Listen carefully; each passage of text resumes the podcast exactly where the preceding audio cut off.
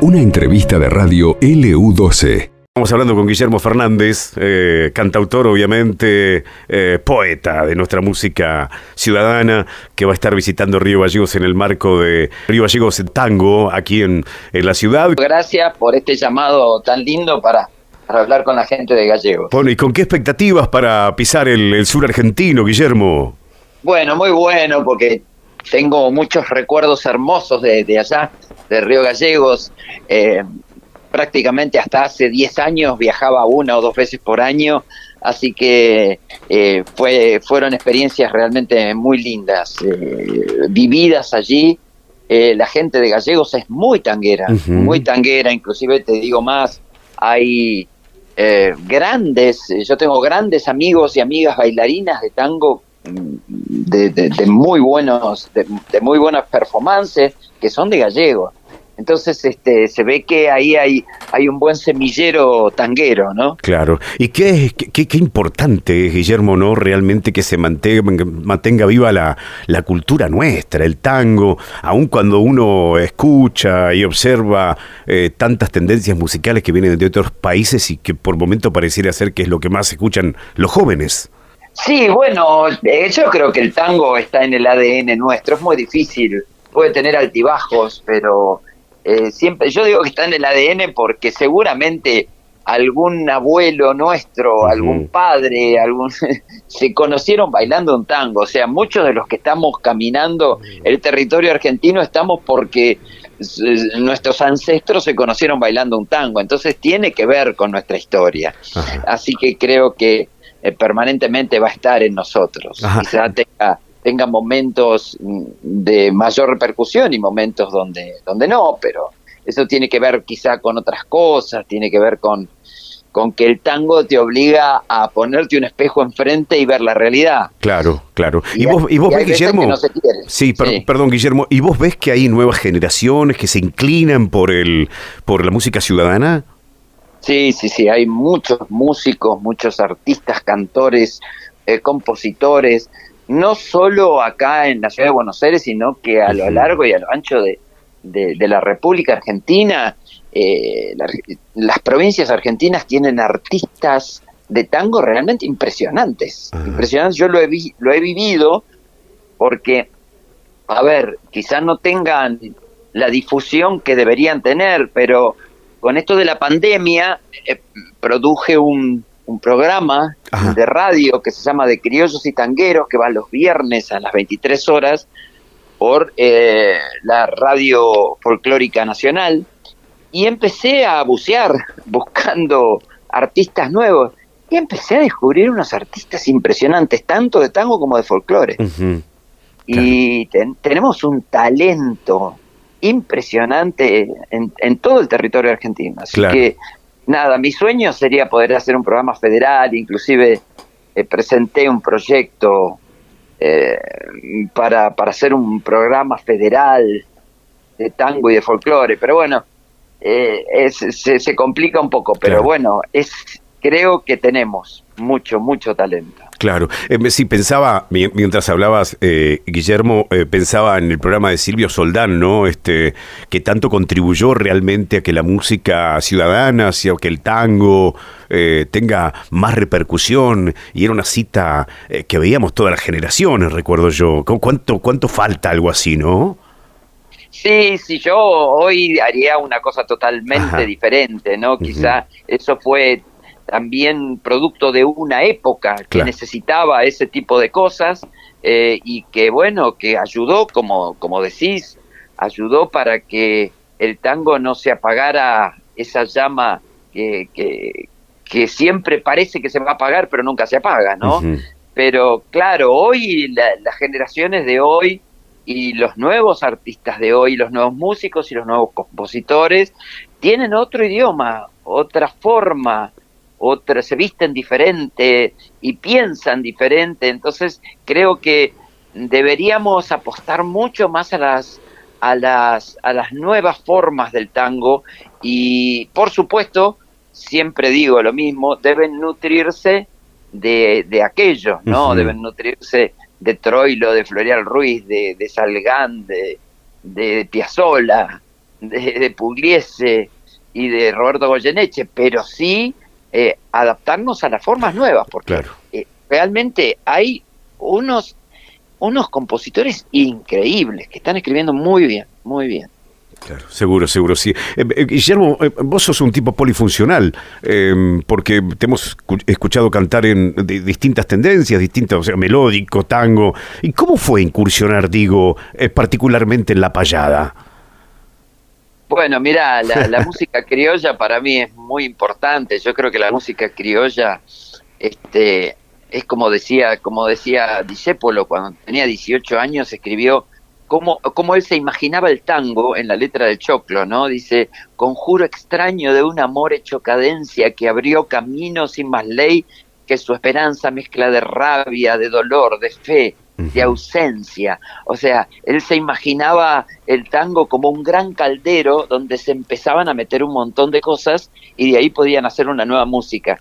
Y yo creo que uno de los, de los elementos más importantes que se echó en ese caldero es la música criolla. Claro. Así que me, me, me pareció muy lindo internarme en esa música que siempre me gustó, pero para, para hacer un disco y y por suerte ese disco también se llama De Criollos y Tangueros y que lo hice junto a César Angeleri y por suerte tuvimos eh, ganamos el premio Gardel como mejor disco de tango. Claro. Elvira y Alicia se comunican ah, con el teléfono de la radio y dicen, mandale un beso muy grande a Guillermito. Eh, claro, ellos recuerdan justamente la primera época, ya quedó como este también una especie de, eh, identificación propia, ¿cierto, Guillermo? Sí, está buenísimo, está buenísimo porque yo creo que en ese diminutivo justamente está el cariño de la gente que, me vio nacer, porque yo nací en la televisión. Claro.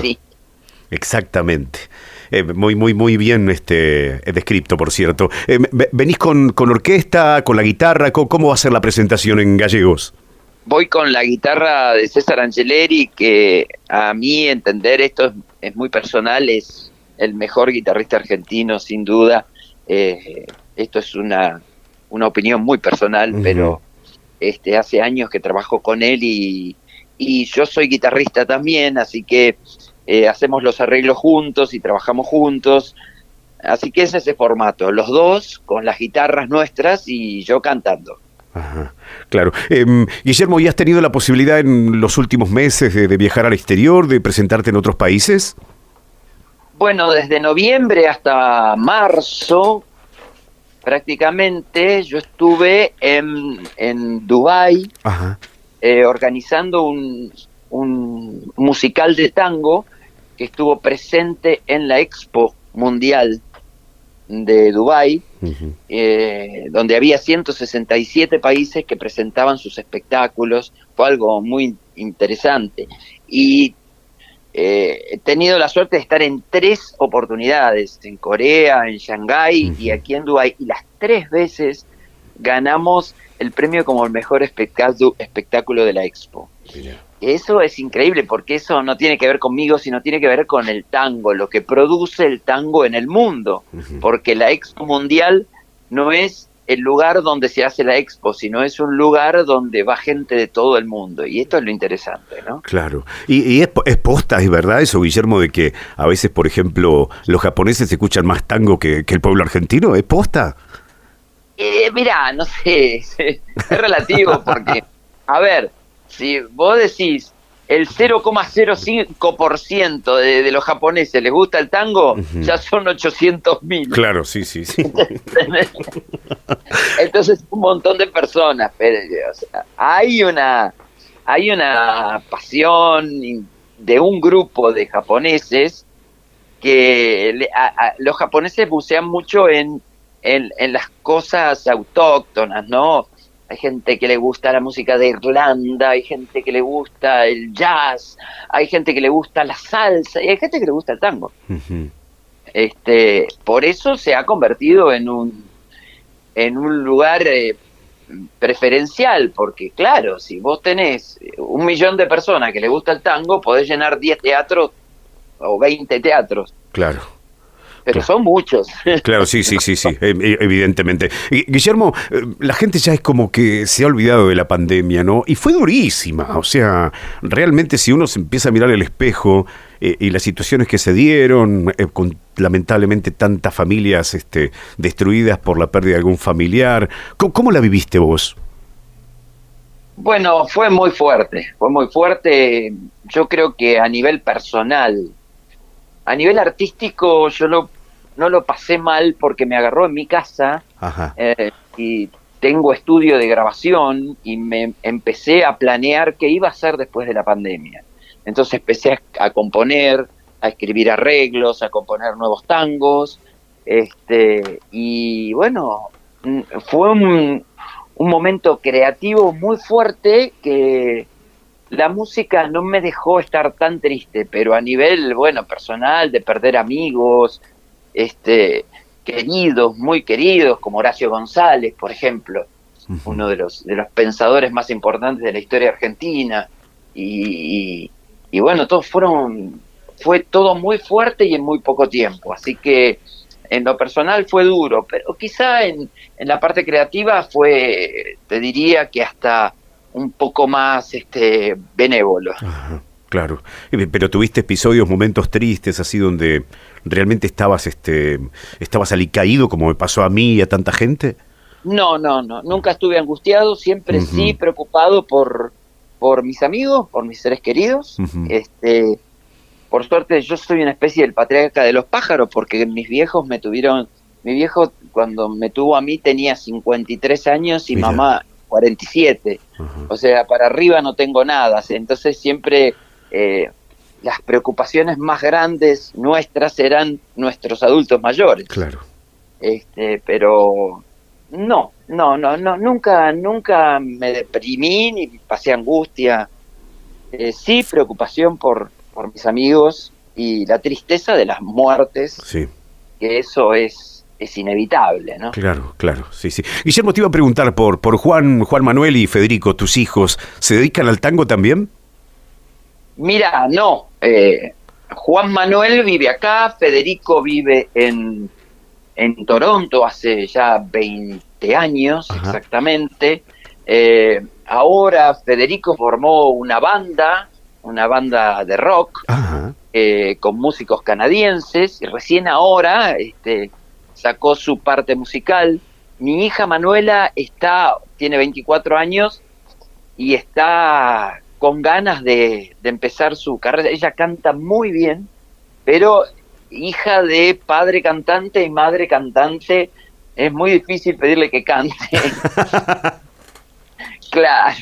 Entonces, este, nada, es, este, está haciendo sus, ella me pidió ahora como soy productor y, y arreglador musical, ella me pidió que le arregle un par de canciones y me dijo que era lo que tenía ganas de hacer y bueno, a- grabó ahora con, con arreglos míos y producción mía y va a salir ya muy prontito en después del mundial va a salir en, en, en las plataformas Claro. como Manuela Fernández. Ah, vamos a estar atentos entonces. Me encantó Al pie de la Santa Cruz. Qué hermosa versión, Guillermo. Y es un gran tango, ¿eh? Eh, Pensar que está escrito en el año veintipico, que tiene que ver con la Semana Trágica, esa, esa, esos momentos donde, donde a los anarquistas, para callarlos, o se los fusilaba o se los eh, ponían grilletes, viste, eh, en sus piernas y, lo- y los mandaban a la cárcel del fin del mundo. Y, y bueno, esta es una historia real, ¿no? Una Claro. historia contada por, por un gran compositor, que esta historia real de, de ver partir a su, a su marido, este, fueron, fueron momentos muy difíciles.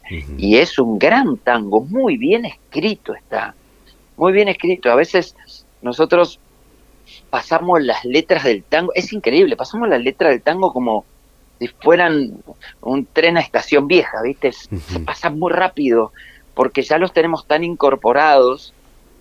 Y me pasó algo, a ver, estaba dando clases, estuve dando clases en una universidad de, de Estados Unidos en, en Portland, en, en el noroeste de los Estados Unidos y bueno, daba clases para músicos profesionales y había cantantes.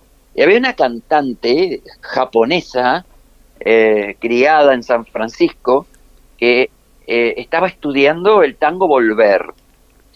Entonces yo le pregunté si ella ah, entendía la letra del tango. Ella me decía que sí, que la entendía perfectamente, que sabía lo que decía.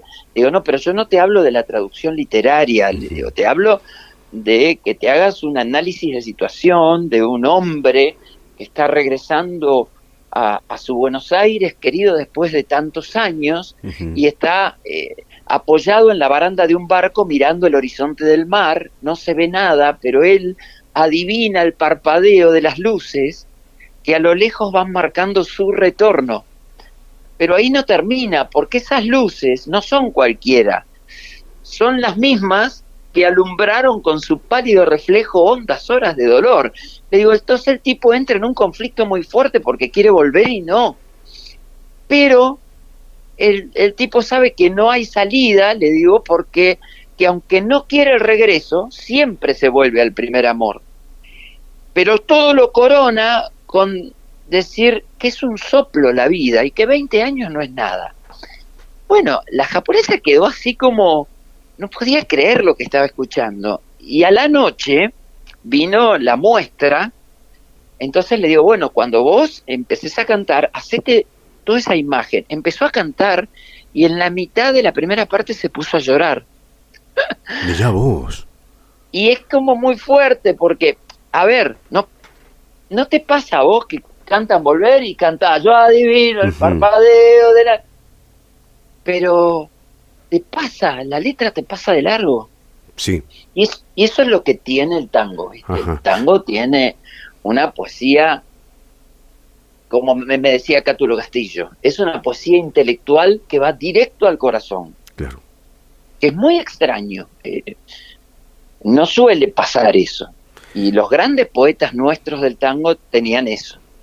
Eran grandes poetas tipos muy intelectuales que no se sabe por qué, como mi viejo, que tenía tercer grado y yo lo veía en su cama con la radio prendida y había un tango que a él le gustaba de Cátulo que se llamaba se llama una canción que dice a ver mujer repite tu canción con esa voz gangosa de metal que tiene olor a ron tu bata de percal y tiene gusto a miel tu corazón.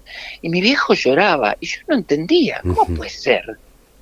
Que mi viejo no, no lee y sin embargo, y es eso, eso es lo que, eso es lo que tiene el tango. Esa, esa mixtura, esa simbiosis sana de música y letra que te penetra de una manera impresionante. Sí, sí, ha sido. Bueno, hablé mucho. No, no, ha, sido maravilloso, Guillermo. Ha sido maravilloso la descripción, cómo lo contaste, cómo lo dijiste. Vos sabés que, es más, te quiero confesar una infidencia. Estoy, estoy yo con el operador, con, con el productor aquí en, el estudio, y mientras vos mencionabas cada detalle, por ejemplo, de volver nos quedamos pensando, nos quedamos mirando hacia arriba como diciendo, es cierto lo que dice este tipo, es verdad porque toda esa letra contiene muchas emociones. Claro, bueno, esto lo aprendí con el polaco Goyeneche. Ajá. El polaco Goyeneche me volvía loco. Me hacía ir a su casa, entonces yo lo recuerdo a él con, con los anteojitos así, esos carajitos que por arriba se ve, eh, se mira y por, por abajo se lee, ¿viste? Entonces, eh, leíamos las letras. Entonces él me decía, por ejemplo, por decirte algo, nos decía, a ver, trenzas del color del mate amargo. Y me miraba, yo tenía 18 años, pero a él le gustaba que yo leía mucho. Yo en mi, eh, en mi adolescencia eh, me comía los libros. Hasta que, bueno, hasta que apareció Internet y me destruyó. Pero en la adolescencia yo me comía los libros. Entonces él quería, quería compartir conmigo y me decía, trenzas del color del mate amargo. ¿Qué color es para vos el mate amargo? ¿Qué quiso decir con eso? ¿Pero qué quiso decir cuando dice trenzas del color del mate amargo que endulzaron mi letargo gris? ¿Cómo? ¿Qué es eso? ¿Qué, qué pensa? O sea, el tipo iba hasta el fondo. Claro. Entonces eso lo aprendí de él, de, de no dejar pasar de largo. Y si ahí yo le, no sé, les digo, si agarran cualquier letra de, cualquiera de estos grandes poetas, no estamos hablando de, Homero Espósito, de, Cátulo Castillo, de Mansi, de, de, no sé, de todos estos grosos, ¿no? y analizan las letras, son muy intensas, muy fuertes. Claro, claro. Eh, Guillermo, para la gente que te quiere ir a ver, va a ser el, domingo 20 em, a las 22.15. Tengo, tengo entendido que va a ser la, presentación tuya. Exacto, sí, sí, sí. Este, nada, muy feliz de volver a Gallegos. Seguramente me voy a encontrar con viejos y viejas amigos y amigas. Claro. Claro, seguramente, sí, sí. Y hay mucha expectativa, ¿eh? hay mucha expectativa. Vas a ver que eh, ojalá, ojalá lo puedas percibir desde arriba del escenario. Bueno, por lo menos mías hay muchas expectativas, porque lo pasé muy bien allá y la gente, yo no sé si será el clima frío, pero es muy cálida y muy amorosa. qué lindo, qué lindo lo que decimos. Guillermo, un placer, un gusto, gracias por atendernos. Te mandamos un gran abrazo y no nos cabe absolutamente ninguna duda que toda la ciudad te va a ir a ver el, el próximo domingo. Gracias, gracias a vos. Un abrazo para toda la gente de Gallego y tenés un nombre de un cantorazo. Qué, grande. No, no, no, no le lustro ni las botas, Guillermo, pero bueno, por lo menos. un abrazo gigante. Que lo pasen bien. Felicidades. Un abrazo grande. ¿eh? Así estábamos hablando con Guillermo Fernández, eh, cantautor obviamente, eh, poeta de nuestra música ciudadana, que va a estar visitando Río Gallegos en el marco de eh, Río Gallegos Canta, Río Gallegos, digo, tango, aquí en, en la ciudad, que prevé además, sépalo, el Gallegos Tanguero prevé la presentación del negro Raúl Lavie y de la gata Adriana Varela. Tenés que ir, eh, tenés que ir, va a ser este fin de semana, se viene con todo, eh, la verdad. Vamos a escuchar al pie de la Santa Cruz, Guillermo Fernández. Escuche qué maravillosa interpretación. Declaran la huelga, hay hambre en las casas, es mucho el trabajo y poco el jornal. Y en ese entrevero de lucha sangrienta se venga de un hombre la ley patronal. Los viejos no saben que lo condenaron, pues miente piadosa su pobre mujer. Quizá un milagro le lleve el indulto y vuelva a su casa la dicha de ayer. Mientras tanto, al pie de la Santa Cruz, una anciana desolada, llorando implora a Jesús por tus llagas que son santas por mi pena y mi dolor. Ten piedad de nuestro hijo, protégelo, Señor. Y el que no sabe ya rezar con acento tembloroso también protesta la paz que mal te hicimos nosotros para darnos tanto dolor piedad de nuestro hijo protégelo Señor. Los pies engrillados cruzó la planchada, la esposa lo mira, quisiera llorar. Y el pibe inocente que lleva en los brazos le dice llorando, yo quiero a papá. Largaron amarras y el último cabo vibró al desprenderse en todo su ser. Se pierde de vista la nave maldita y cae desmayada la pobre mujer. Mientras tanto, al pie de la Santa Cruz, una anciana desolada, llorando implora a Jesús. Qué mal te hicimos nosotros a darnos tanto dolor. Ten piedad de nuestro Hijo,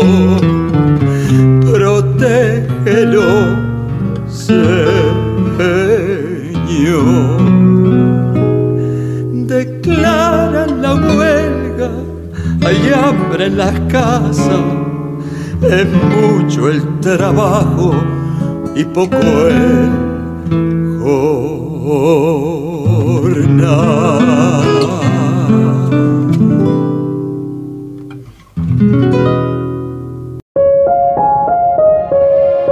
Esto pasó en LU12, AM680 y FM Láser 92.9.